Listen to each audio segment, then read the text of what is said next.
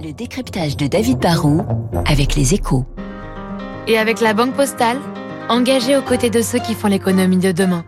Bonjour David. Bonjour Renaud. On les appelle les néobanques. Elles devaient tout révolutionner, mais aujourd'hui, elles semblent en crise. Bah, depuis le début des années 2000, la révolution digitale a frappé toutes les industries, dans tous les secteurs. On a vu des acteurs historiques être attaqués par des startups qui sont parfois devenus gigantesques. On l'a vu dans la musique, le e-commerce, plus récemment dans, dans, le voyage, les taxis, la télévision.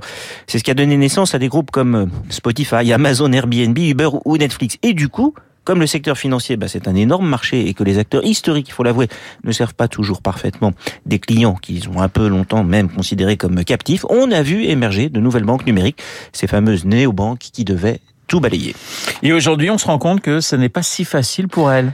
Non, bah les, les plus célèbres, c'est on a vu N26 en Allemagne ou Revolut en Angleterre partir de zéro et quand même attirer des millions de clients. Ils proposent tous une expérience utilisateur plus conviviale, des virements instantanés en un clic, la capacité d'utiliser une carte de crédit avec plusieurs devises et toujours des commissions plus faibles. Mieux pour moins cher, ça devait marcher. Mais la vérité, c'est que ça marche pas si bien que ça. Hein. Le Amazon de la banque n'existe pas encore vraiment. N26, cette année, c'est un chiffre d'affaires qui a bondi de 50%, c'est super, à 182 millions d'euros.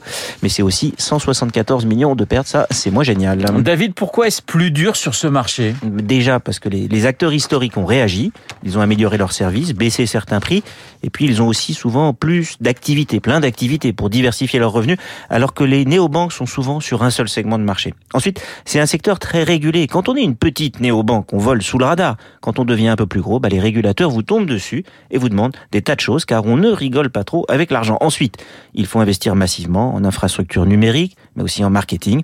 Du coup, bah, la rentabilité est sans cesse repoussée. Surtout que souvent, ces petites banques ne sont que des secondes banques de certains clients.